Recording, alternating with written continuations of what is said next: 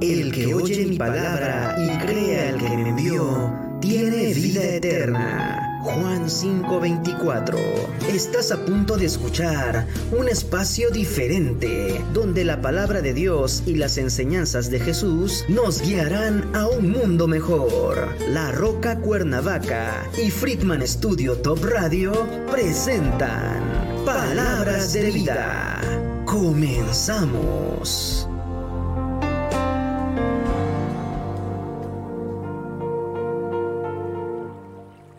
Muy, muy buenos días. Pues aquí estamos un miércoles más, eh, preparándonos para este eh, programa el día de hoy. Un programa mm, enfocado en, los matrimonios. Queremos dar gracias nuevamente a Friedman Studios por permitirnos eh, la oportunidad de estar aquí compartiendo un miércoles más de la palabra de Dios. Y me gustaría esperar a que algunos se conecten, enviarles un saludo a todos. Bienvenidos, bienvenidos a todos. Y una vez más, bienvenidos a este subprograma de cada miércoles a las 11 de la mañana. Y hoy eh, el tema, prioridades en el matrimonio. Como bien saben, eh, gracias David por la invitación. Nosotros venimos de la iglesia cristiana La Roca. Hoy me gustaría dar un comercial, es porque hoy de lo que vamos a hablar, del tema que vamos a hablar el día de hoy, miércoles, prioridades en el matrimonio, es algo que como hijos de Dios eh, vamos aprendiendo. No es algo, la Biblia no nos dice eh, en ningún versículo tal cual cuáles son las prioridades en el matrimonio. Pero hoy la sociedad ha desvirtuado las prioridades en el matrimonio. Es más, aún ha desvirtuado el matrimonio como tal. ¿A qué me refiero? Que hoy ya mucha gente prefiere no casarse, hoy mucha gente prefiere solamente vivir juntos, vivir en unión libre, eh, no establecer un compromiso con la pareja. Y esto a lo largo afecta, no solamente afecta a la pareja, sino que también afecta en su, en su momento, si es que hay hijos, afecta a los hijos. Y el tema de hoy nos gustaría enfocarlo precisamente en el matrimonio, porque el matrimonio eh, es fundamental para la sociedad. ¿sí? Es la única institución que la sociedad todavía no destruye, pero que busca destruir. ¿no? Hoy mucha gente eh, ha desvirtuado el matrimonio, muchos jóvenes prefieren ya no casarse para no tener problemas. Hoy vemos con estas ideologías eh, de género, muy respetable para cada quien, el, cómo han desvirtuado el matrimonio como Dios lo estableció, hombre y mujer, ¿no? Y hoy vemos matrimonios, eh, como bien dice en la palabra, en Romanos 1, del 19 en adelante, ¿verdad?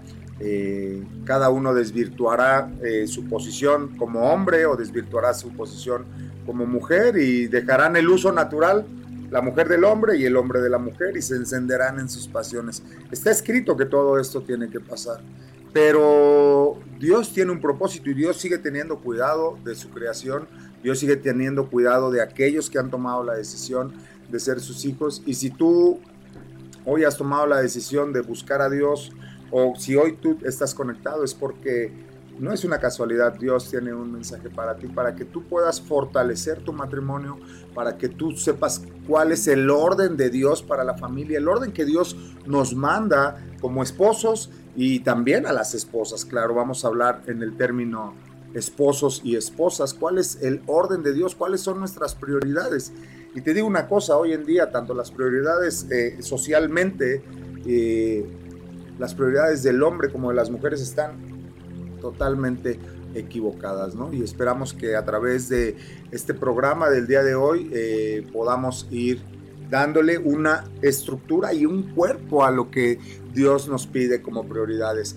Si tienes alguna duda eh, o algo no estás de acuerdo, háznoslo saber, puedes enviarnos tus preguntas para que aquí en vivo podamos eh, contestarte a través de las redes sociales, a través este, de Facebook, a través de YouTube, a través de cada una de las plataformas eh, en la que tú estés conectado. Puedes enviarnos mensaje Eh, si no estás de acuerdo, dejemos que la palabra de Dios nos, instruya, nos guíe y sea la que nos vaya llevando.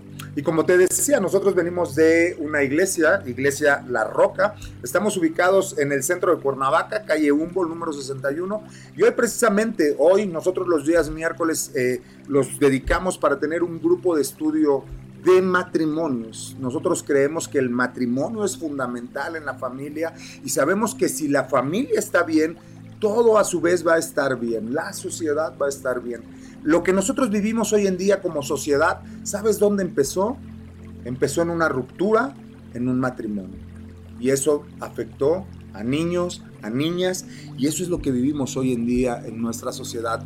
Hombres y mujeres lastimados, ¿sí? Por lo que les tocó vivir en la infancia, aún en la adolescencia, la ruptura de un matrimonio, eh, falta de prioridades eh, eh, en, en, la familia, ¿no? Y las prioridades totalmente equivocadas, ¿no? Hacia rumbos totalmente diferentes, padres enfocados en el trabajo, madres enfocadas en los hijos, padres enfocados en, los hobbies, en los vicios, y hoy vemos, ¿no? Que desafortunadamente eh, el enemigo a través de todo esto que se mueve, que son las drogas, que es los vicios, eh, tanto vicio que hay en día, que hay hoy en día, y vemos cómo la juventud se fue desvirtuando hacia esos puntos. Hoy vemos niveles tan eh, altos de alcoholismo, niveles tan altos de drogadicción. Hoy como nunca hay tantos centros de rehabilitación para adicciones. Hoy las adicciones están al por mayor. ¿Y sabes qué es la causa de esas adicciones? Un hueco en el corazón de las personas. Hay un vacío y a veces no entendemos y creemos que es tan normal, ¿no? Hoy el consumo de cannabis o de marihuana es tan normal y la gente se pierde en esto. ¿Por qué? Porque hay un desorden en las prioridades dentro del matrimonio. No le hemos dado el lugar que le corresponde a Dios, ni fuera de, de, la iglesia y muchas veces ni dentro de la iglesia. Y hoy me gustaría hablar a ti que estás congregándote en una iglesia, tú que no te estás congregando, pero que tienes claro quién es Dios, Dios tiene prioridades para tu matrimonio. Dios tiene un orden dentro del matrimonio y si nosotros buscamos seguir ese orden, ¿qué crees? Que todo lo que hagamos, como caminemos, como eduquemos, va a estar bien y vamos a ir conforme a la voluntad de Dios. Así que, antes que nada, me gustaría iniciar con una oración. Me gustaría orar por ti, me gustaría orar por cada uno de los que nos escuchan y de paso, ¿por qué no orar por todas esas personas que están en necesidad? Hoy hay muchas personas que tienen necesidad, hay muchas personas que están pasando por una situación médica, muchas personas que están pasando una situación económica difícil. ¿Sabes qué? Dios tiene cuidado de tu vida. Dios tiene cuidado, sí, de tus necesidades. Búscale, búscale cada día. Conócele, en el momento que tú empieces a depender de Cristo, de Dios, Él va a suplir cada una de esas necesidades que tú tienes, físicas, económicas, espirituales. Dios tiene cuidado de nuestras vidas, así que te lo digo por experiencia, el mejor lugar de confort, el lugar mejor de descanso es a los pies de Cristo. Así que pues vamos a, vamos a darnos un tiempo para orar. Padre, te damos gracias, gracias por esta mañana que nos das. Hoy te pido, mi Dios, que sea tu palabra, Señor, a través de este siervo, hablando hacia, hacia las personas, Señor. Sé tú dando el mensaje, mi Dios, que quieres dar. Instruyenos, así como en algún momento nos has instruido a cada uno de nosotros, Señor. Y hoy tenemos claro, mi Dios, cuál es el orden de prioridades dentro del matrimonio. Hoy buscamos, Señor, agradarte. Hoy buscamos, mi Dios, que cada una de las personas que nos escuchan, Señor, puedan entender que tú tienes cuidado no solamente de sus vidas, sino de sus matrimonios y la importancia del matrimonio para ti, Señor. Entender que tú fuiste el que fundó el matrimonio, Señor, que tú fuiste el que fundó la familia, mi Dios, que tú en tu manual, Señor, en tu palabra nos has dejado las instrucciones para vivir conforme a tu voluntad y también que podamos vivir de una manera agradable, Señor. Hoy quiero pedirte por cada una de las personas, Señor, que están padeciendo, que están enfermas, Señor, que están pasando una situación complicada. Hoy también en lo personal quiero darme un tiempo, Señor, y orar por mi tía Lilia, Señor, que está padeciendo esta situación eh, complicada en su cuerpo, mi Dios. Yo te pido, mi Dios, que antes que nada ella pueda conocerte, Señor, que tú puedas traerle paz y tranquilidad a su corazón, Señor, y que haga saber que tú estás en control, Señor, de su vida que ella pueda confiar en ti, que pueda conocerte, Señor, que pueda ver tu mano poderosa, Señor, en su vida. Oramos por todas aquellas personas que están pasando por COVID, Señor. Oramos por todas aquellas personas que no tienen un trabajo el día de hoy, Señor, que tú puedas suplirles, Señor, y que por lo menos tú puedas sustentar cada día sus necesidades básicas, Señor. La de un techo, Padre, la del vestido y la del alimento, Padre, que esa es una de tus promesas, mi Dios, para tus hijos, Señor. Y hoy oramos por cada matrimonio, Señor, aquí representado, los que nos están viendo, Señor, que este mensaje, mi Dios, pueda quedar en sus corazones y que puedan eh, ponerlo en práctica. En el nombre de Jesús, Señor, te damos gracias esta mañana. Amén.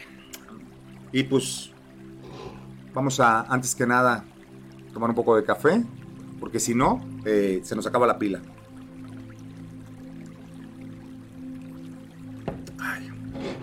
muy bien.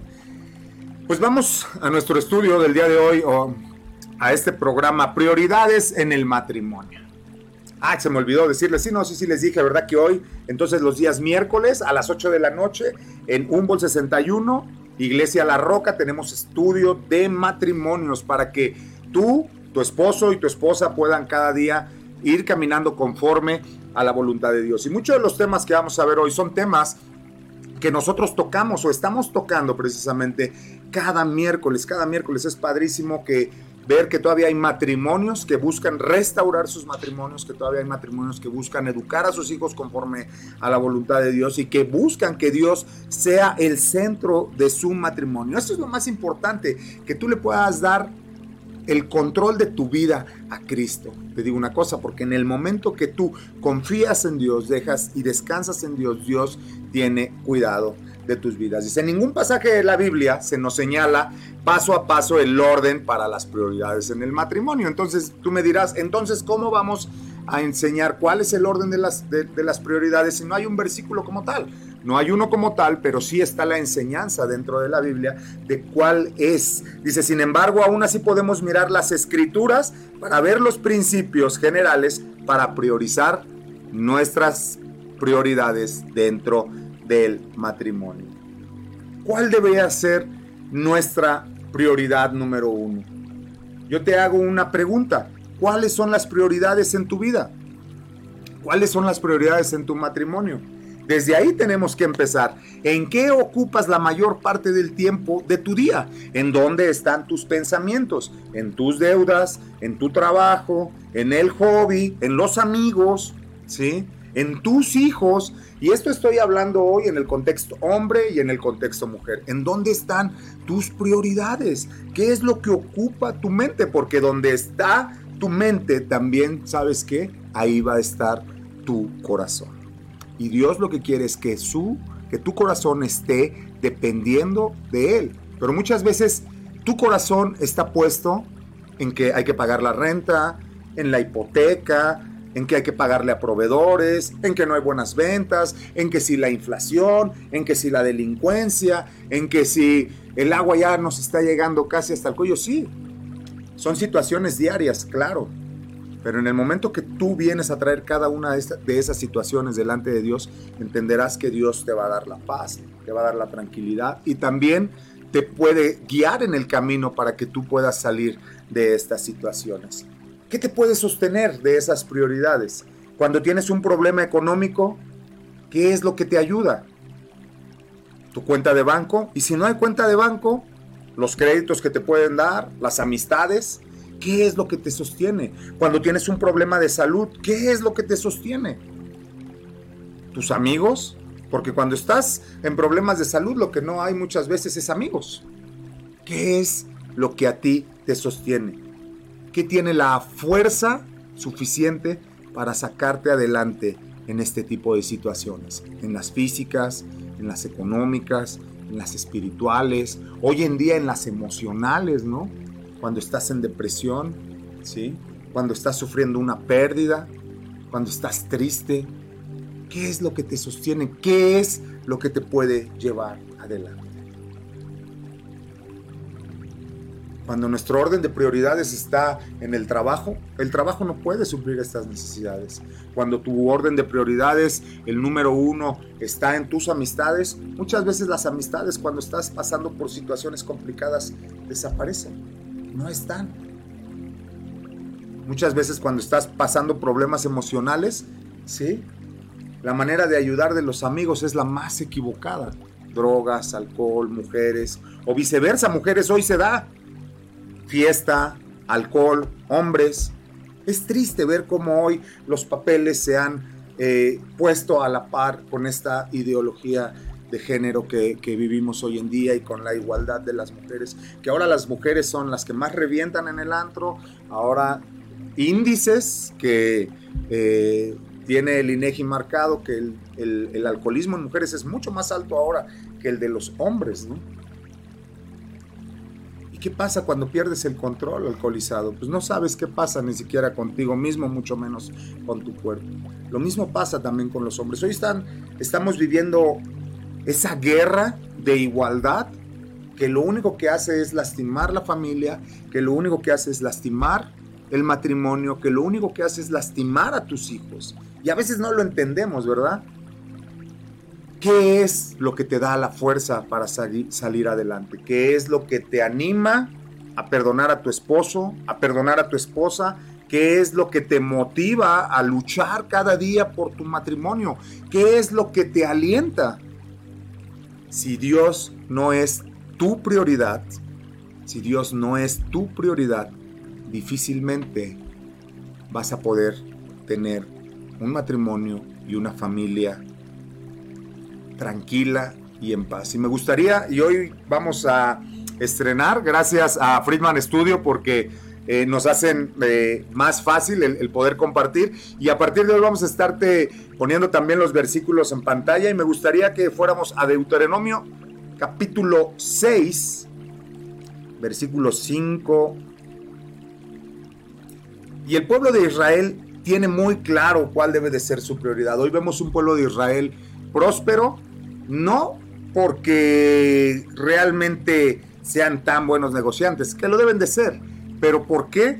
Porque ponen sus prioridades en orden. Y las prioridades, por ejemplo, de un judío el día de hoy son súper, súper claras. Y en Deuteronomio 6, versículo 5, ahí lo tienes en la pantalla, dice, llamarás a Jehová tu Dios de todo tu corazón y de toda tu alma y con todas tus fuerzas. ¿Te das cuenta? Todo el corazón, el alma y las fuerzas de tu vida deben estar comprometidos en amar a Dios, en hacerlo tu prioridad.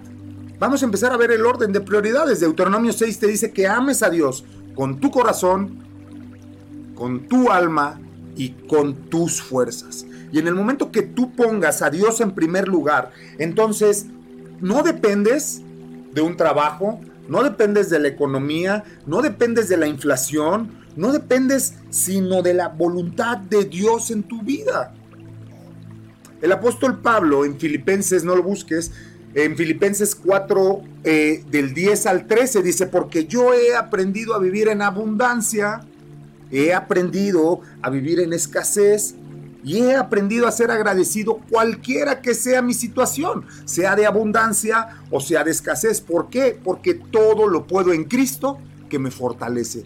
Cuando Dios y su Hijo Jesucristo es tu prioridad, en tu vida Él es lo primero, no importa la situación por la que tú estés atravesando. Tienes paz, tienes tranquilidad, ¿sí? Tienes esperanza, y a veces citamos el Salmo 23, el Señor es mi pastor, nada me faltará. Y estamos muy agradecidos con eso. Pero también más adelante el Salmo dice que andaremos en valle de sombra y de muerte. Pero que aunque andemos en valle de sombra y de muerte, no temamos, porque el Señor con su vara y su callado tiene cuidado de cada uno de nosotros. Debemos entender que en el momento que nosotros le damos a Dios el primer lugar, cuando Él se convierte en nuestra prioridad número uno, él va a tener cuidado de cada momento de tu vida. Dice la palabra que Él nos va a tener en el hueco de su mano. Él debe de ser nuestra prioridad número uno. Te digo una cosa, y no solamente esto, los judíos hablaban del corazón, de tus fuerzas y con tu alma. Pero nuestro Señor Jesucristo lo llevó todavía más allá. Y si me ayudas por favor con Marcos 12, 29, vamos a ponértelo ahí en la pantalla para que, que lo puedas leer. Debemos entender que Dios es el fundamento. Dios es el que creó, es el creador del universo, es el creador de los cielos, de las estrellas, es el creador de tu vida. Él creó todo lo que tú puedes ver. ¿Sí?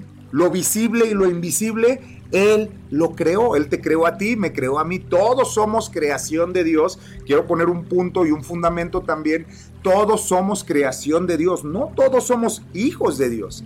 Tú te conviertes en un hijo de Dios en el momento que tú le das la prioridad de tu vida, en el momento que crees en Él, ¿sí? Él es el, en ese momento dejas de ser creación y te conviertes en un hijo de Dios, ¿sí? Y entiendes que Él es el único que puede darte salvación y vida eterna. Y en Marcos 12:29, Jesús les respondió, le hacían una pregunta, Señor, ¿y cuál es el más importante de los mandamientos? Y Jesús le respondió, el primer mandamiento de todos y de los más importantes es este, oye Israel, nuestro Señor Dios, el Señor uno es. ¿Podemos ir al 30? Y amarás al Señor tu Dios con todo tu corazón, con toda tu alma, con toda tu mente y con todas tus fuerzas. Este es el principal mandamiento. Y Jesús te dice, no solamente ámalo con tu corazón, no solamente ámalo con tu alma y no solamente lo ames con tus fuerzas, ¿sabes qué? También ámalo con toda tu mente, que tu mente esté de lleno cada día en que Dios tiene cuidado de tu vida, en que Dios debe de ser lo principal, en que Dios es el fundamento. Por eso te preguntaba hace un momento, ¿qué ocupa la mayor parte de tiempo eh, eh, o en qué ocupas la mayor parte del tiempo de tu día, en tus pensamientos. En tu mente, ¿qué hay la mayor parte del día?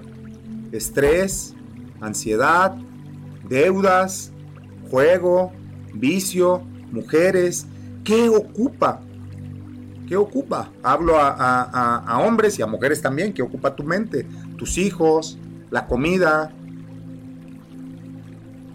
aquel que te manda mensajes por WhatsApp, el que te escribe por Facebook, aquellos amigos de la secundaria o de la preparatoria que te están escribiendo, ¿en dónde ocupas tu mente hoy en día? O en aquellas amistades que te desvían de tu matrimonio, ¿verdad?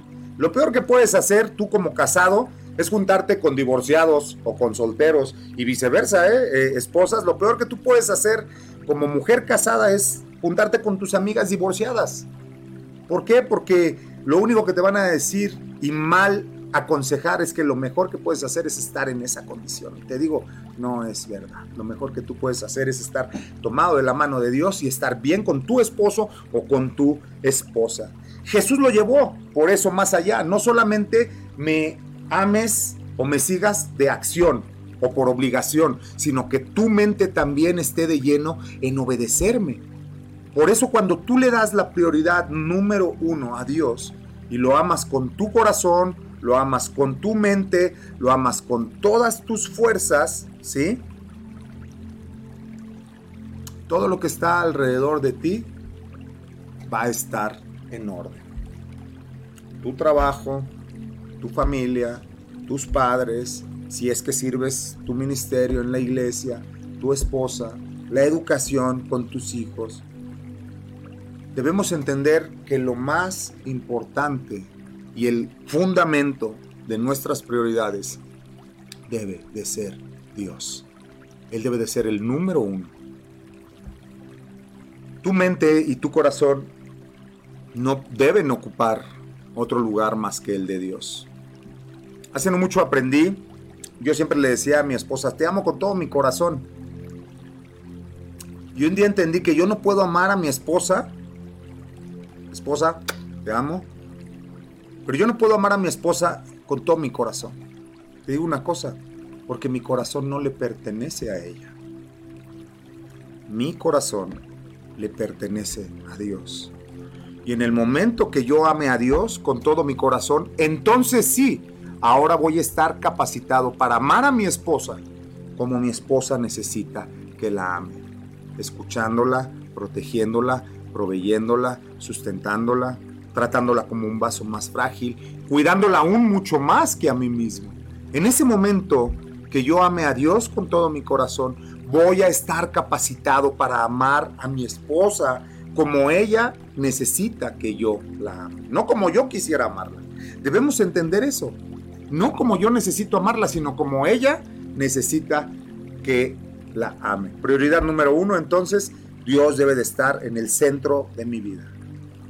Dios debe de ser lo más importante para mí. ¿Por qué? Porque es lo que más me conviene a mí y a las personas que estén alrededor. No es que sea un Dios egocéntrico y que quiera todo para Él, porque entonces muchos dirían, ay, qué egocéntrico es Dios, quiere que no te salgas y que toda tu mente, tu tiempo esté para Él. Sí, pero Él sabe que en el momento que yo esté enfocado en servirle y en mi mente todo el tiempo esté Él, entonces, entiende esto, vamos a estar capacitados para que una, nuestras prioridades estén en orden y dos, podamos suplir las necesidades en el rol que nos corresponde estar como padres, como hijos, como trabajadores, como empleados, como empleadores, como servidores.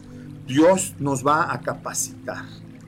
Creo que este es el fundamento y la prioridad más importante. Es por eso que estoy haciendo tanto hincapié en que Dios debe de ser lo primero. Dios debe de ser lo primero en tu vida. Prioridad número dos. Si estás casado, y hoy voy a hablar a los casados, porque también pueden ser las prioridades de los solteros, no casados, pero hoy me gustaría hablar a casados porque el tema es prioridades en el matrimonio. Si tú estás casado, hombre o mujer, tu prioridad es tu esposa o tu esposa. ¿Por qué? ¿Por qué tiene que ser la prioridad? ¿Por qué yo necesito irme a trabajar, yo necesito tener un tiempo, todo el tiempo estoy viendo a mi esposa, todo el tiempo a mis hijos, yo necesito un tiempo para mí. No puede ser mi esposa mi prioridad, porque si no entonces tendría que tener cuidado de ella, buscar eh, ser detallista con ella. Y Génesis 2.24, vamos a Génesis 2.24, ¿por qué debe de ser tu prioridad? Y a veces no entendemos este punto. Y ahí la importancia de la fidelidad y ahí la importancia del cuidado de tu esposa y de tu esposo y viceversa. Génesis 2.24. Por tanto, dejará el hombre a su padre y a su madre y se unirá a su mujer y serán una sola carne. ¿Te das cuenta? principio. Híjole, yo tuve una, lucha grandísima por muchos años antes de Cristo. Mamita, también a ti te amo. Eh, la voy a balconear un poco. Cuando yo me casé, eh, mi mamá, pues porque así fue educada, tenía esta creencia de que primero, antes de tener esposa, primero tuve madre y sí, es una realidad. Yo doy gracias a Dios por la vida de mi madre porque yo estoy aquí gracias a ella. Pero ella decía, primero tuviste madre y luego tuviste esposa y eso causó muchos problemas y sé que causa muchos problemas en los matrimonios hoy en día. Hey hombre, tu esposa no está ocupando el lugar de tu mamá, tu mamá ahí sigue. Tu esposa debe ser una prioridad para ti y no va a cocinar igual que tu mamá, va a cocinar más rico que tu mamá. Quiero que entiendas, más rico que tu mamá. Así debe de ser y así grábalo en tu chip. Esposa, tu prioridad, yo sé que tú primero tuviste padre y luego tuviste esposo, pero tu esposo no es una sombra de tu papá, tu esposo es mejor que tu papá. ¿Sí? Debes entender que son nuestra prioridad y que nosotros debemos estar enfocados en ver todas las cualidades de nuestros esposos, esposo y esposa. Para mí mi esposa no hay quien cocine como ella, no hay quien lave la ropa como ella, no hay quien planche la ropa como ella, ella lo hace perfecto. ¿Por qué? Porque para mí es perfecto que lo haga, porque hoy entiendo que si ella lo está haciendo, como dice Génesis 2.24, por tanto dejará el hombre a su padre y a su madre y se unirá a su mujer y serán una sola carne. Quiero que entiendas esto, ya no son más dos. Ahora entiendo que ya no es mi esposa por un lado y yo por otro, sino que emocional y espiritualmente somos una sola carne.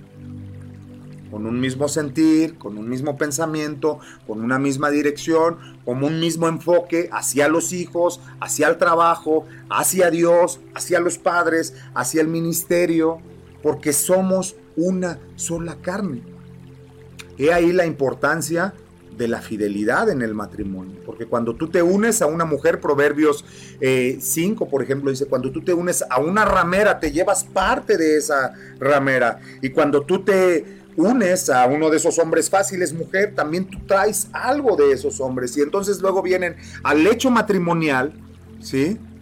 Y entonces es donde se hace la mezcolanza y es donde empiezan los problemas, porque espiritualmente tú te traes algo de la persona con la cual estuviste, tanto hombre como mujer. Por eso, sí, dice en Hebreos que sea el hecho honroso y sin mancilla, ¿no? O sea, en todo honroso el matrimonio. El matrimonio debe de ser honroso, debemos honrar lo que Dios hace. ¿Quién instruyó, quién instituyó el matrimonio? A veces decimos, no, es que eso, que la gente, que la religión, que eso. ¿Quién instituyó el matrimonio? Y vamos a Génesis 2, versículo 18.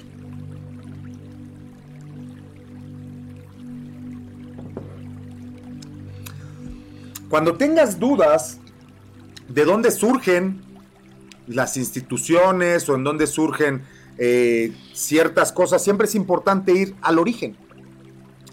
Y nosotros en el origen, en el Génesis, vamos ¿sí? a estos lugares donde se habla por primera vez de las situaciones, ¿no? Y en Génesis 2, 18. Y en el libro de Génesis vemos también no solamente el fundamento es Dios, sino vemos que Dios es el que instituye el matrimonio. Y en Génesis 2.18, ya lo tienes tú ahí en tu pantalla para que lo puedas leer y si lo quieres anotar, y dijo Dios, no es bueno que el hombre esté solo. ¿Qué dijo? No es bueno que el hombre esté solo, evidentemente. No es bueno ni para ti ni para mí que, esté, que estemos solos. ¿Sí? Le haré ayuda idónea para él. ¿Quién es el que nos da la ayuda idónea? Dios. Dios funda el matrimonio. Dios se da cuenta que no es bueno que el hombre esté solo, que no es bueno que vaya por ahí mismo, y porque aparte no se cumpliría el plan que Dios tenía de fructificar y de multiplicar eh, la humanidad en la tierra. Y entonces dice, no es bueno que el hombre esté solo, le haremos ayuda idónea. Y dice que hizo caer, bueno, ahorita voy a ir a ese versículo, Dios es el que funda entonces, te das cuenta, el matrimonio cuando ve que el hombre está solo y dice, no, no es bueno que el hombre esté solo. Desde el inicio también nos damos cuenta que Dios tiene cuidado eh, eh, de cada una de las situaciones. Dios bendice la familia en el matrimonio. Y hay muchas enseñanzas que dicen que el pecado original o que el pecado de Eva fue el sexo. Te digo una cosa, Dios creó el sexo. El sexo dentro del matrimonio es maravilloso. El sexo dentro de una relación entre marido y mujer es maravilloso y Dios lo bendice. El sexo es bendecido dentro del matrimonio. ¿Y cuál es la bendición para esto? Pues los hijos, ¿sí? Por eso dice que Dios bendice la familia dentro del matrimonio. Es una de las instituciones que hoy en día siguen vigente y es lo que la sociedad busca destruir. Dios estableció el matrimonio como algo bueno. Y si nosotros entendemos que dentro de nuestro orden de prioridades el matrimonio es lo más importante después de buscar a Dios, entonces tu esposa y tú van a estar bien. Tus hijos y tú van a estar bien. Vas a poder guiar a tus hijos, vas a poder ser un buen padre, vas a poder ser un buen hijo y voy a otra vez a Génesis 1, por favor, uno, Génesis 1, 27 y 28. Enseguida vamos a tener ahí el texto.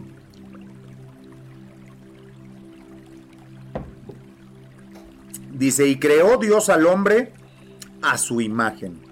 A imagen de Dios los creó.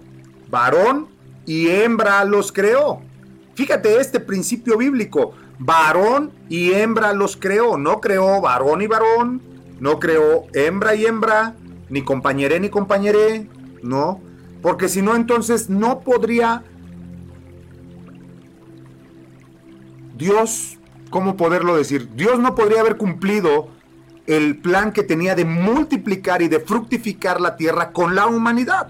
Dos hombres, a ver, eh, Adán, necesitas ayuda idónea. Ah, pues te voy a mandar otro machín para que entonces entre los dos hagan la chamba. ya me imagino a los dos machines viéndose así. Ajá, y al rato pues ya se gustaron. Y luego, ¿cómo se multiplicaron? No hay manera. O viceversa, pues para que no se aburran, como al hombre no le gusta hablar, pues muy seco, pues entonces voy a hacer dos mujeres, ¿verdad? Y dos mujeres que son les gusta el hablar y el chisme, pues ahí se entretienen con la serpiente. Ajá, ¿y cómo se iban a multiplicar? El plan de Dios no habría sido perfecto si Él no hubiera creado un hombre y una mujer. Ese es el rol y ese es el plan de Dios para la familia. Un hombre y una mujer que se unen en una relación matrimonial, en el sexo, y el sexo es bueno a los ojos de Dios dentro del matrimonio. Y uno de los regalos del sexo dentro del matrimonio son los hijos. Esa es una recompensa, herencia de Jehová. Son los hijos, dice la palabra de Dios. ¿Sí? ¿Cómo nos iba a recompensar Dios? Pues Dios te recompensa cuando, ¿sí? Varón y hembra los creó. Vamos nuevamente al versículo 27. Dice, y creó Dios al hombre a su imagen y a su semejanza, a imagen de Dios los creó. Varón y hembra los creó y los bendijo. Y les dijo, fructificad y multiplicad y llenar la tierra. ¿Cómo puede ser esto? Hecho a través de un hombre y una mujer unidos en matrimonio, obedeciendo el mandato de Dios.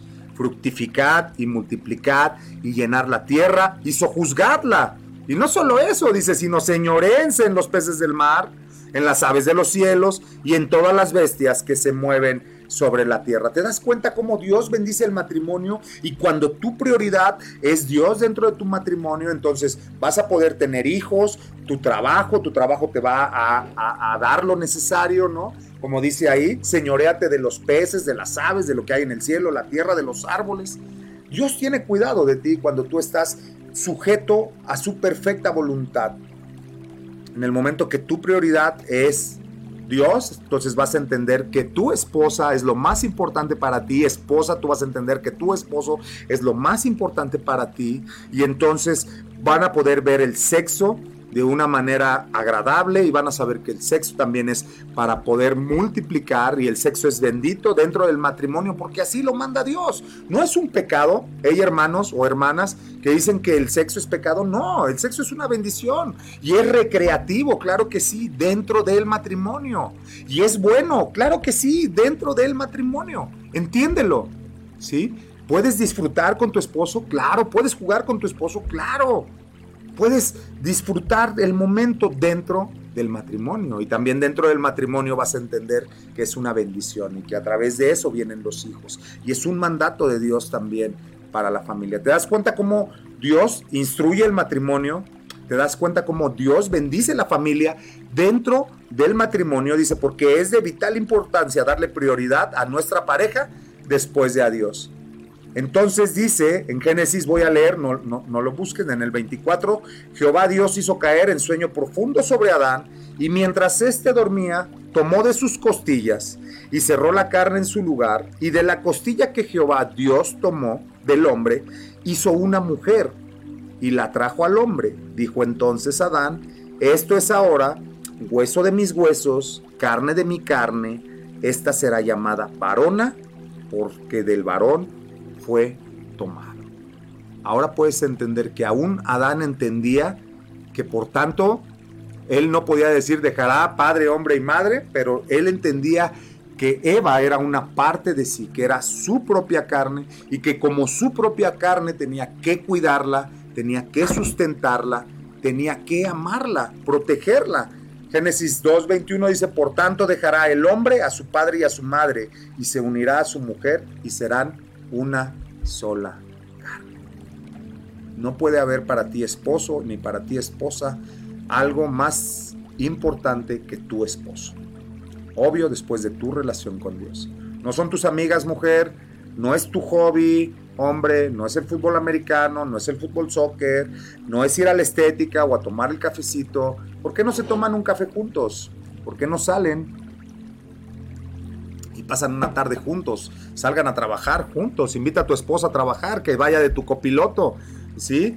Mujer, quieres pintar las uñas, algo, hazle masajito en los pies a tu marido, eh, hazle piojito, peínalo, así como a mí me peinan, mira, me dejan precioso. Entonces, ocupemos ese tiempo, ocupemos ese tiempo de intimidad o ese tiempo de hobby que a veces usamos con las amigas o con los amigos, usémoslo en el matrimonio, tengamos cuidado de nuestras esposas. A mí me encanta salir a, salir a trabajar con mi esposa, lo disfruto, viajamos mucho por el trabajo aquí cerca, pero viajamos todo el tiempo, manejamos y para nosotros es un tiempo especial el, pasar ese tiempo juntos, ¿no?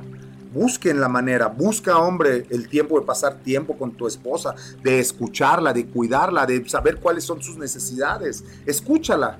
Una de las necesidades más importantes de la mujer es esa, hablar y, y sentirse escuchada. Ellas se sienten amadas a través de hablar. Y esposa, una de las necesidades básicas de tu esposo es el reconocimiento y es el respeto. Agradecele todo lo que hace por ti cada día, aunque lo haga mal, aunque lo haga, no sepa cambiar el foco, no sepa cambiar la llanta o no lave los trastes de la mejor forma, agradecele. El respeto siempre es importante para el hombre y nosotros como hombres, así como ustedes necesitan sentirse amadas, nosotros necesitamos sentirnos respetados, que lo que hacemos vale aunque sea poco, sea mucho, saber que el esfuerzo que hacemos cada día por nuestras familias es reconocido. ¿sí? Un hombre casado debe de, amar a su esposa. Eso es algo que estamos aprendiendo en el estudio de matrimonios los miércoles a las 8 de la noche. Un hombre casado debe de amar a su esposa como Cristo amó a la iglesia. ¿Y tú sabes cómo amó Cristo a la iglesia? Por si no lo sabías, la amó hasta la muerte hasta la muerte. Y me gustaría que fuéramos a Efesios 5:25. Hoy no voy a usar tanto mi Biblia porque pues hoy tenemos ya la bendición de tener eh, los textos aquí en, pantalla. Una bendición también para ustedes. Otra vez gracias a, Friedman Studios por irse actualizando y poder eh, también eh, apapacharnos en ese sentido. Maridos, amadas a vuestras mujeres, así como Cristo amó a la iglesia y se entregó a sí mismo por ella. ¿sí? Cristo amó a la iglesia con un amor sacrificial. ¿sí? Primera de Corintios 13 habla acerca del amor. Y este sí lo voy a buscar porque no lo traíamos aquí. Primera de Corintios 13. Yo sé que ahí me van a ganar antes. ¿Cómo amó Cristo a la iglesia. En el versículo 4, del versículo 4 al 8, podemos ver parte de los atributos del amor de Cristo hacia la iglesia. Y es que el amor de Cristo fue sufrido, fue benigno. El amor de Cristo no tuvo envidia, tampoco fue un amor jantaccioso, ni fue un amor que se envaneciera. No fue un amor que hiciera algo indebido, no fue un amor que buscara lo suyo, no era un amor que se irritaba o un amor que guardara rencor. ¿Sí?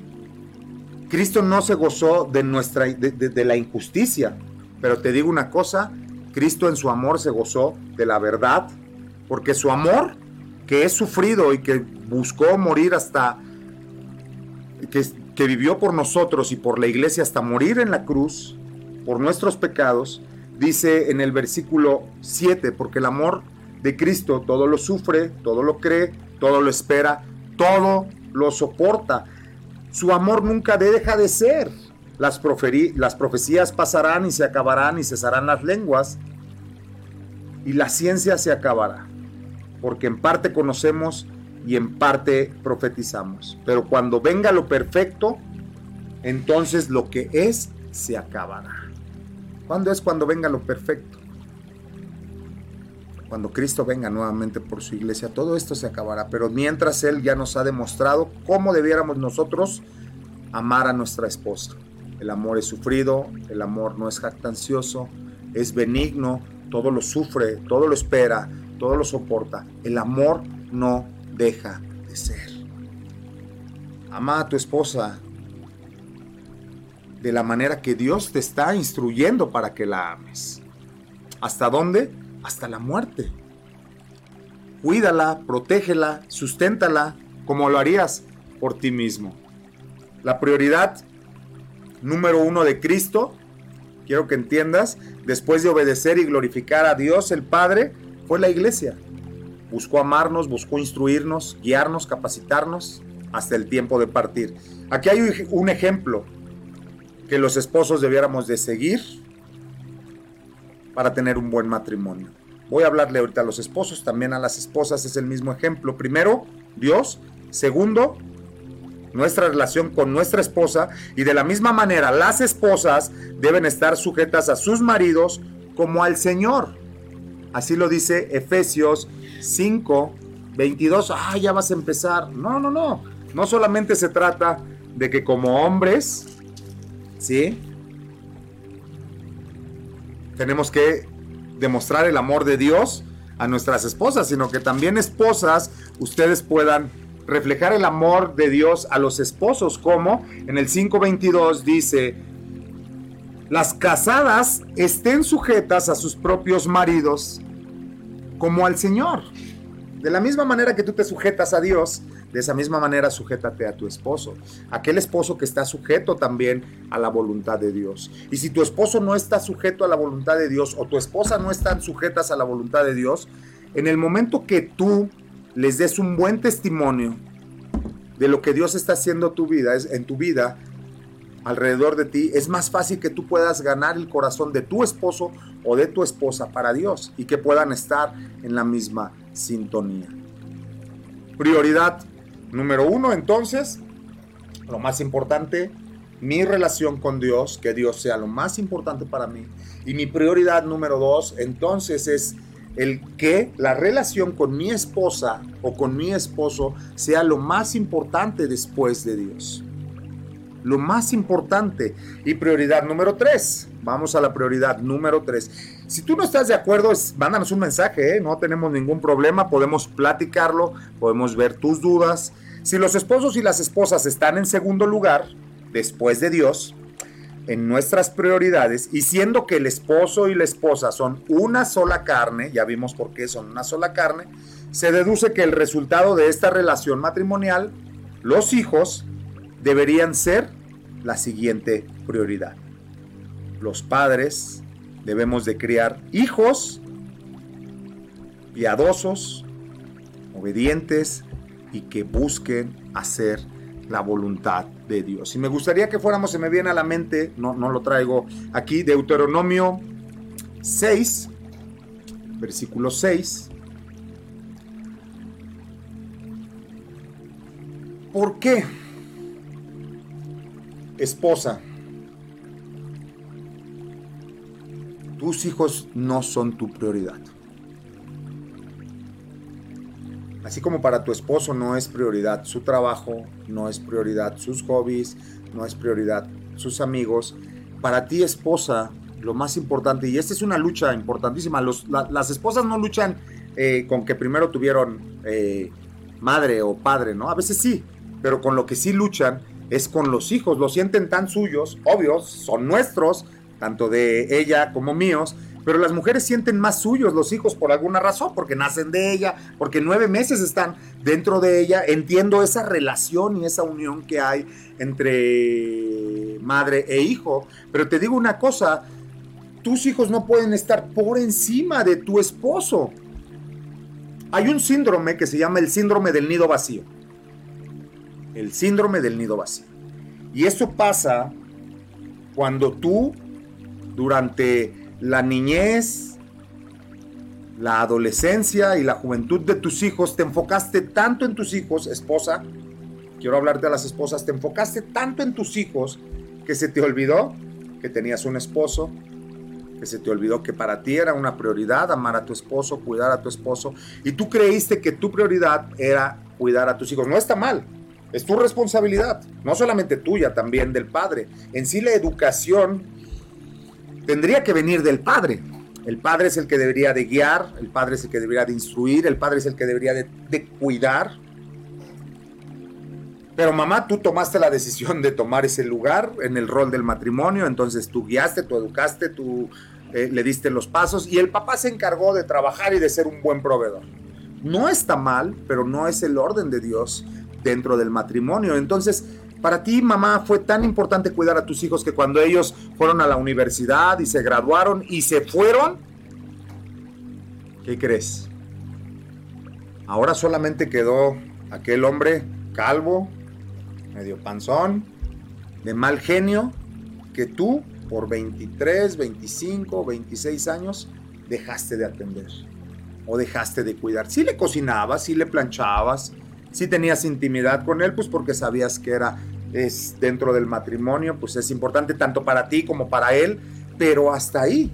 De ahí se convirtieron en dos perfectos desconocidos. ¿Y sabes qué pasa cuando los hijos se van? Ese es el síndrome del nido vacío. No queda nada te quedaste sin hijos y a su vez te quedaste sin esposo. Porque su esposo buscó hobbies, buscó amigos, buscó en qué ocupar su tiempo y tú no eras parte de ese tiempo. Y tú te enfocaste en educar hijos, cuidar hijos, apapachar hijos, bien criar o malcriar hijos. Y entonces es donde viene el divorcio emocional, es donde están casados, pero ya no están juntos, ¿no? Uno duerme en su habitación, el otro duerme en su habitación y hay un divorcio emocional. Y siguen casados pues por el que dirá la gente. Muchos ya ni siguen casados, ¿no? Deciden separarse en el Inter o en esto. ¿Por qué? Esposa, esposo, porque nuestras prioridades no fueron las más importantes. Debes de entender que para ti esposa tu prioridad número uno después de Dios es tu esposo, no son tus hijos, porque tus hijos un día se van a ir. Y ahora más van a regresar a dejarte los nietos en algún punto para que los cuides. Es por eso que tantas abuelitas cuidan con tanto amor y con tanto ímpetu a los nietos, porque nuevamente tienen algo que hacer. Yo le digo a mis, hijos, cuando tengan hijos, ahí contraten quien se los cuide, porque su mamá y yo tenemos muchas cosas que hacer después de criar hijos y después de instruir hijos. Proverbios 22.6. Ah, perdón, íbamos a Deuteronomio eh, 6.6, 6 y 7 y 8, por favor. Vamos para allá. Dice, y estas palabras que yo te mando hoy estarán sobre tu corazón. Es Dios instruyendo al hombre, ¿sí? Donde le dice que su prioridad debe de ser Dios. Y después le dice, estas palabras que yo te mando hoy estarán en tu corazón. Y las repartirás a tus hijos. ¿Qué quiere decir? Que vas a instruir a tus hijos, ¿sí? Y hablarás de ellas estando en tu casa y andando por el camino y al acostarte y cuando te levantes. Y el versículo 8 dice, y las atarás como una señal en tu mano y estarán como frontales entre tus ojos. ¿Qué es lo que está diciéndole Dios al pueblo de Israel? Que no solamente Dios debe de debes amar a Dios con todo tu corazón, con toda tu mente, con todas tus fuerzas y con todo tu ser, sino que cada día busques instruirte de su palabra. ¿Sí? Haz conforme a todo lo que te he escrito en mi palabra. Átalas a tus manos, ponlas en, las, en los marcos de tus puertas, pero aparte de tener la palabra por todos lados de tu casa, instruye a tus hijos. Instruye a tus hijos en el camino de Dios. Te digo una cosa, lo que tú y yo como hombres y como esposos, hoy en día en esta sociedad en lo que vivimos, lo mejor que podemos hacer es instruir a nuestros hijos en el camino de Dios. En una sociedad donde los jóvenes ya no quieren estudiar, donde quieren ser influencers, donde quieren ser TikTokers, donde quieren ser eh, predicadores motivacionales, ¿no? Donde quieren ser maestros del coaching emocional. Oye, Hoy cada día tenemos menos doctores, menos ingenieros, menos arquitectos. Mi generación no debe de preocuparse. Mi generación, mientras esté vivo, todavía va a haber doctores. Las generaciones nuevas que vienen, ¿quiénes los van a atender? ¿Quiénes van a tener cuidado? Instruye al niño en su camino. Vamos a Proverbios 22.6. Después de que tú tienes una relación con tu esposa y has cuidado tu relación con tu esposa, lo más importante es instruir al niño en su camino.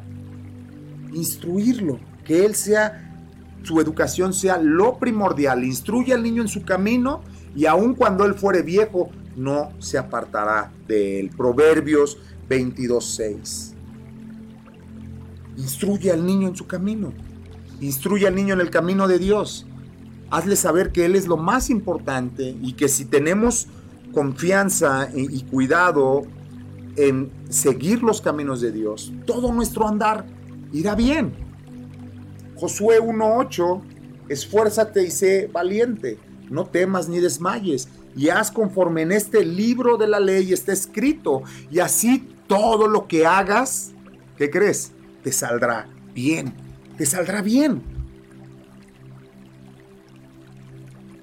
Proverbios 3, 5 y 6. No te fíes en tu propia prudencia, encomienda a Jehová tus caminos y Él enderezará tus veredas. Lo mejor que yo puedo hacer es confiar en Dios y que mis hijos también aprendan a confiar en Dios, en que Él tiene cuidado de nosotros. Que podamos reconocer a Dios en todos nuestros caminos para que Él pueda enderezar nuestras veredas. Todo lo malo, todo lo chueco que hay en nuestras vidas. Y quiero que entiendas algo. Yo vengo de un matrimonio sin Cristo. Yo vengo de un matrimonio donde mis prioridades estaban totalmente equivocadas. Te voy a decir cuál era el orden de mis prioridades antes de Cristo. Eran mis amigos, mi trabajo, mis hobbies, mis padres, mi esposa y Dios hasta el último. Y te digo, en eso no había ni educación a los hijos, ni interés por los hijos, ni interés por la esposa. Y te digo, ¿cómo estaba mi matrimonio? Patas arriba. Y te digo, ¿dónde estaría mi matrimonio hoy si yo hubiera seguido ese orden de prioridades? Yo creo que ya iría por la segunda o por la tercera esposa. Y mi esposa, este, pues quién sabe, ¿verdad? Pero yo por lo menos ya iría segundo o tercer matrimonio. Y ni siquiera matrimonio, segundo o tercer unión libre. Y hoy me gustaría ponerte ese enfoque porque es mal delante de Dios la unión libre. Oye, es que nos casamos, vivimos juntos, tenemos hijos y estamos bien así.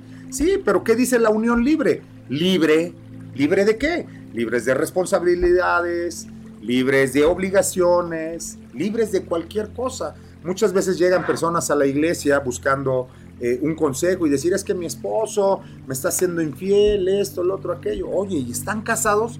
Eh, pues no, no, no, vivimos en unión libre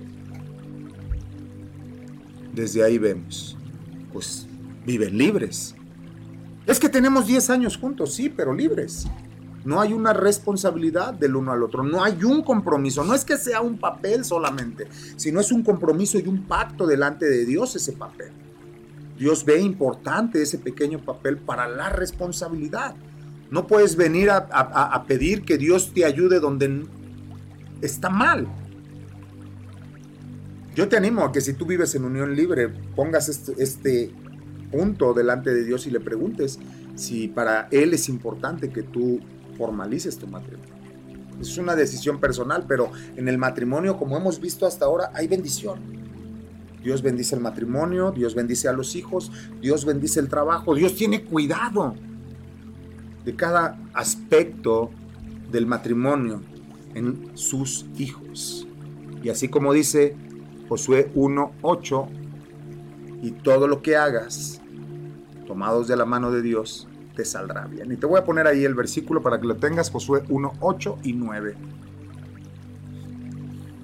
para que podamos tener el contexto completo. Dice, nunca se apartará de tu boca este libro de la ley, sino que de día y de noche meditarás en él, para que guardes y hagas conforme a todo en lo que Él está escrito, porque entonces harás prosperar tu camino y todo te saldrá bien. Y el 9 dice, y no va a ser así de fácil, nada más. Mira que te mando que te esfuerces y que seas valiente. No temas ni desmayes, porque Jehová tu Dios estará contigo donde quiera que tú vayas. ¿Sabes qué? Dejemos que Dios sea nuestra prioridad y podamos instruir así como dice Deuteronomio 6, 6 y 7, a nuestros hijos en el camino de Dios. Como dice Proverbios 22, 6, instruye al niño en su camino y aun cuando él fuere viejo, no se apartará de él. Efesios 6, 4 también dice, y vosotros padres, también nos dice, no provoques a ira a tus hijos, sino criarlos en la disciplina y amonestación del Señor. Y este es un tema importantísimo, no me voy a meter ya por cuestión de tiempo. Eh, yo sé que tenemos de aquí hasta las 5 de la tarde, pero por cuestión de tiempo, yo sé que para muchos el estar, pero a los hijos se, los hijos se crían en disciplina. El que ama a su hijo, lo corrige. Dice que la vara y la corrección, ¿sí? Salvarán a tu hijo. ¿De qué lo salvarán? De malas decisiones, de malos caminos, de malas amistades, ¿sí? La corrección en los hijos es importantísima y la corrección no es violencia, la vara no es violencia. La corrección de la vara o la corrección de Dios son límites, límites en tus hijos. Que tus hijos entiendan que hay una autoridad, que tus hijos entiendan que si algo hacen mal van a tener una consecuencia, que lo entiendan. Hoy está mal entendida la vara de la corrección, es que yo no quiero pegarles a mis hijos, te digo una cosa, yo nunca les pegué a mis hijos. Tal vez una o dos veces, pero ya por el extremo. Pero mi hijo, ¿sabes qué me decía cuando era adolescente? Bueno, más niño. Me decía, ¿por qué no eres un papá normal? ¿Por qué no me pegas? Pégame como a los demás, no me castigues. No, yo le decía, es más eficiente un castigo que un golpe. ¿Y sabes qué? A nuestros hijos les hicieron falta límites. La sociedad de hoy en día, a los hijos de hoy en día les hacen falta límites. Son una sociedad, una generación de jóvenes que no tienen límites, que se creen los dueños de todo, que todo se lo merecen, que todo lo quieren.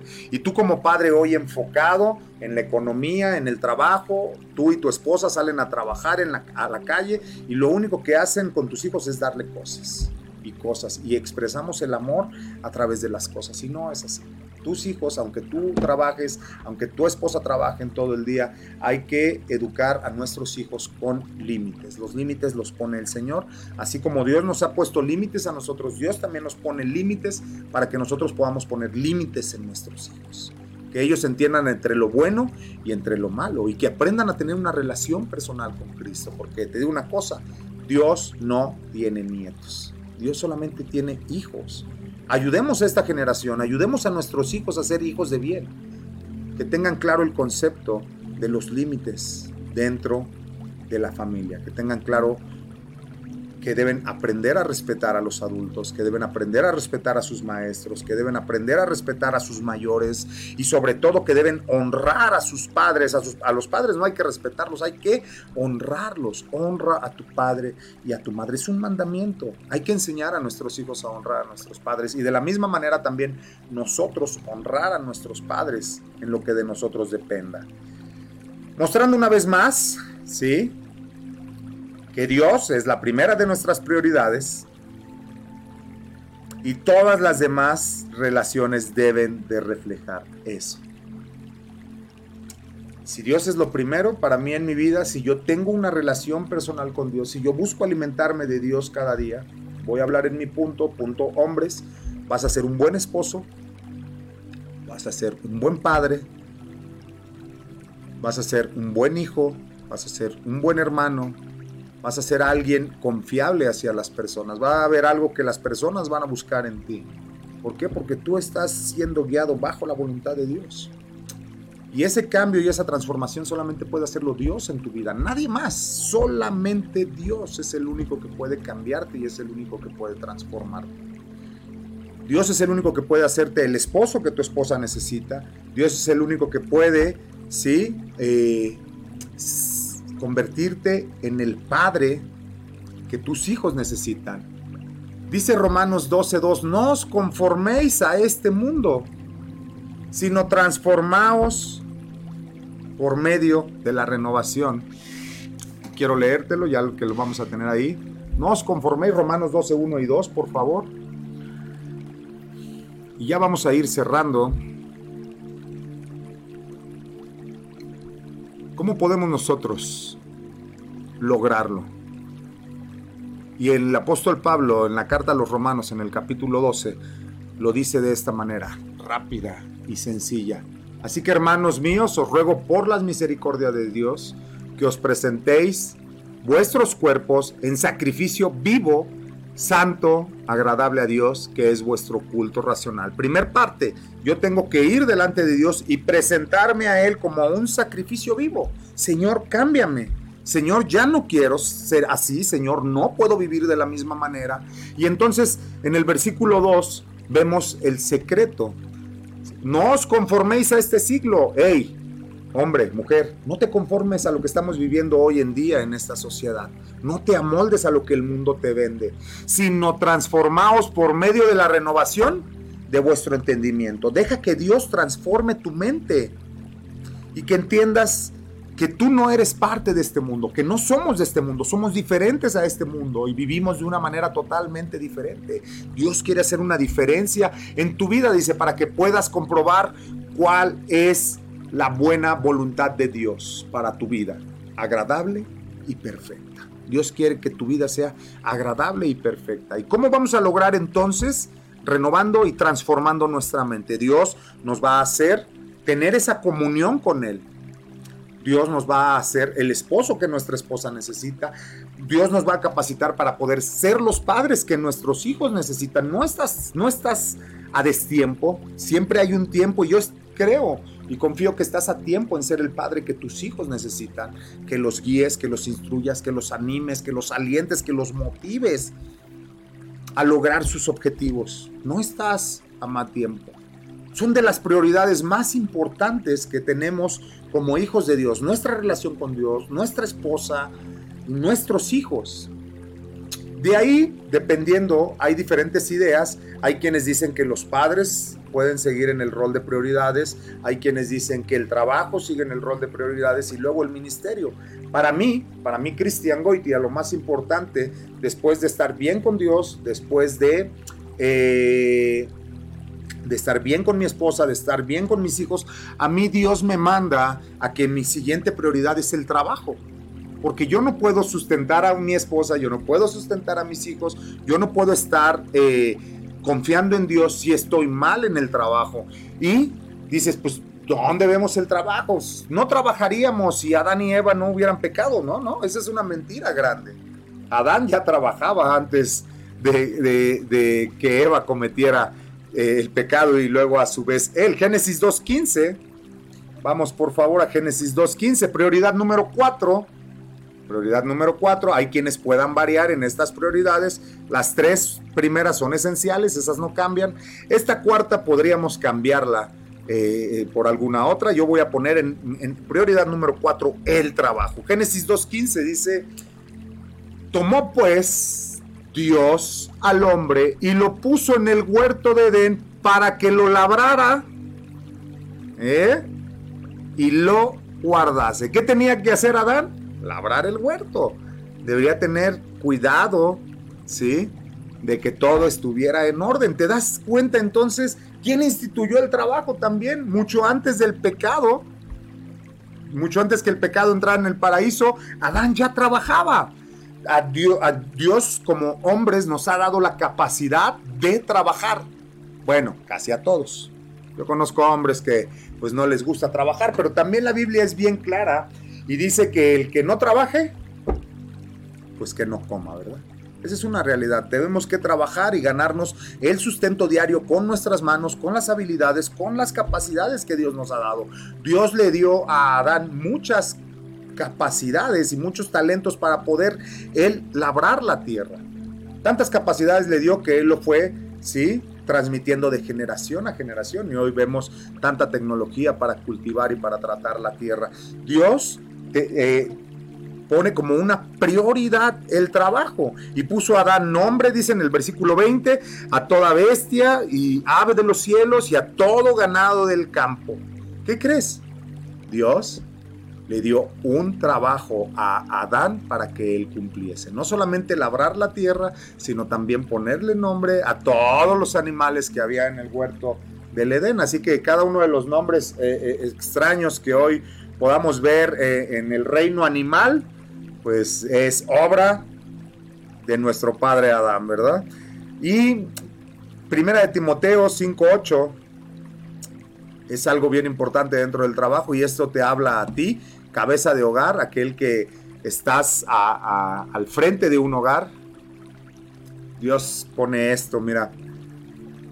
Porque si alguno no provee para los suyos, y esto me habla a mí, cabeza de hogar, si alguno no provee para los suyos, si yo no proveo para mi esposa, si yo no proveo para mis hijos, para sus necesidades básicas, y mayormente para los de su casa, ha negado la fe y es peor que un incrédulo. Dice Dios, es alguien que jamás ha conocido, que es alguien que no tiene concepto de lo que es ser un hijo de Dios, de lo que es ser un padre, de lo que es ser un esposo. ¿Por qué? Porque ni siquiera ha provisto para los suyos. El trabajo es importantísimo y Dios también nos dio el trabajo, así como Dios estableció esa relación personal con él desde el Edén en Génesis, así como Dios estableció el matrimonio desde Génesis, ¿sí? Por tanto, dejará el hombre a su padre, a su madre y se unirá una sola, a, su mujer y serán una sola carne. Dios establece el matrimonio. Dios establece también los hijos, fructificar y multiplicar y llenar la tierra. Entonces Dios bendice a los hijos.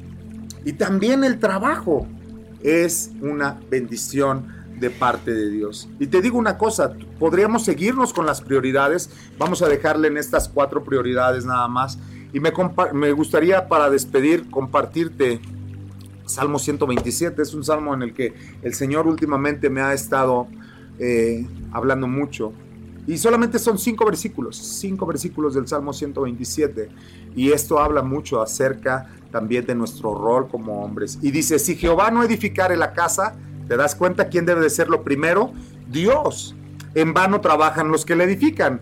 En vano tú y yo vamos, comemos pan de dolores, este, sufrimos en el trabajo, no tenemos comunión con nuestras esposas, porque Dios no es lo más importante.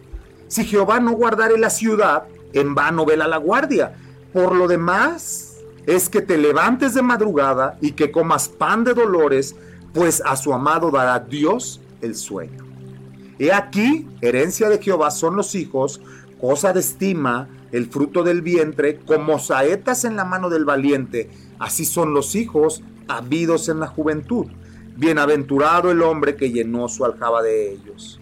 No será avergonzado cuando hablare con los enemigos a la puerta. Bienaventurado el hombre que llenó su aljaba de ellos. ¿Quiénes son? Sí, esas saetas son tus hijos, pero te digo una cosa, el fundamento más importante es que si Dios no está edificando tu casa, en vano tú estás trabajando, en vano sales de madrugada a trabajar, en vano comes ese pan de dolores creyendo que sacrificándote, creyéndote que haciendo las cosas en tus propias fuerzas, todo va a salir bien. Si Dios no está edificando tu hogar, si Dios no está haciendo lo primero para ti en tu vida, algo hay mal. Y hoy me gustaría dejarte con esta reflexión. ¿Quién está siendo tu prioridad en tu vida? ¿Cuáles son tus prioridades? Porque si Dios no está siendo tu prioridad número uno, te digo una cosa, todo lo demás va a estar fuera de orden y fuera de su lugar. Y probablemente las cosas se vean que salen medio bien o que van algo bien, pero no estás cumpliendo con el orden de Dios.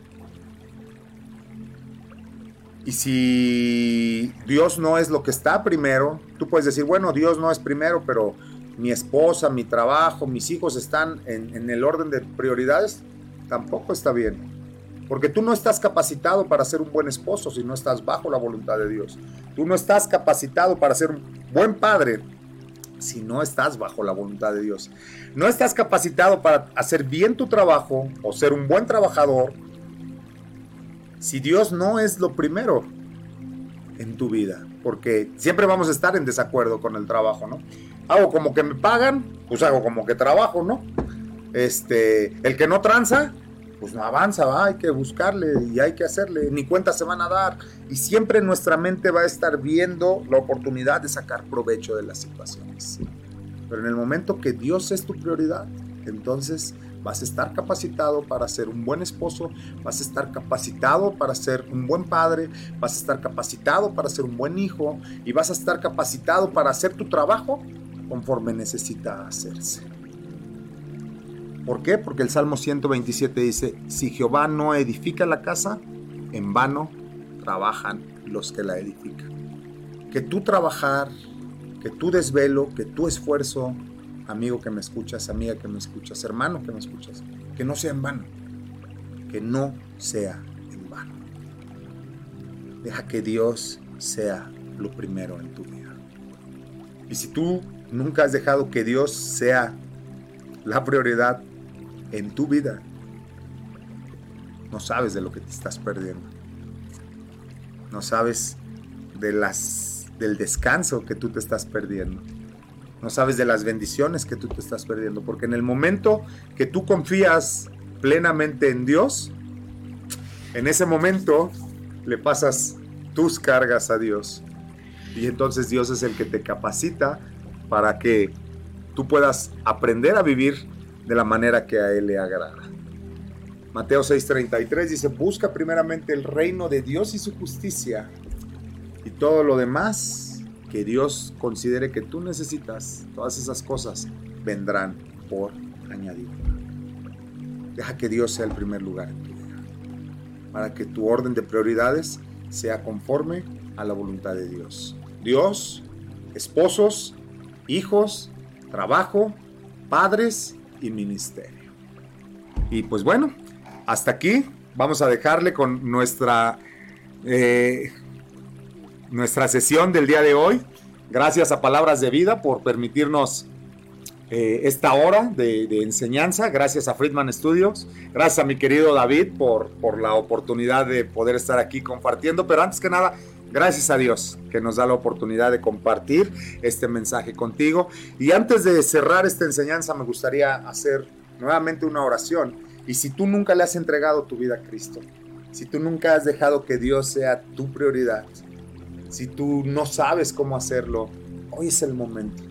Hoy es el día que Dios está llamando a tu puerta para que Él pueda ser tu prioridad número uno.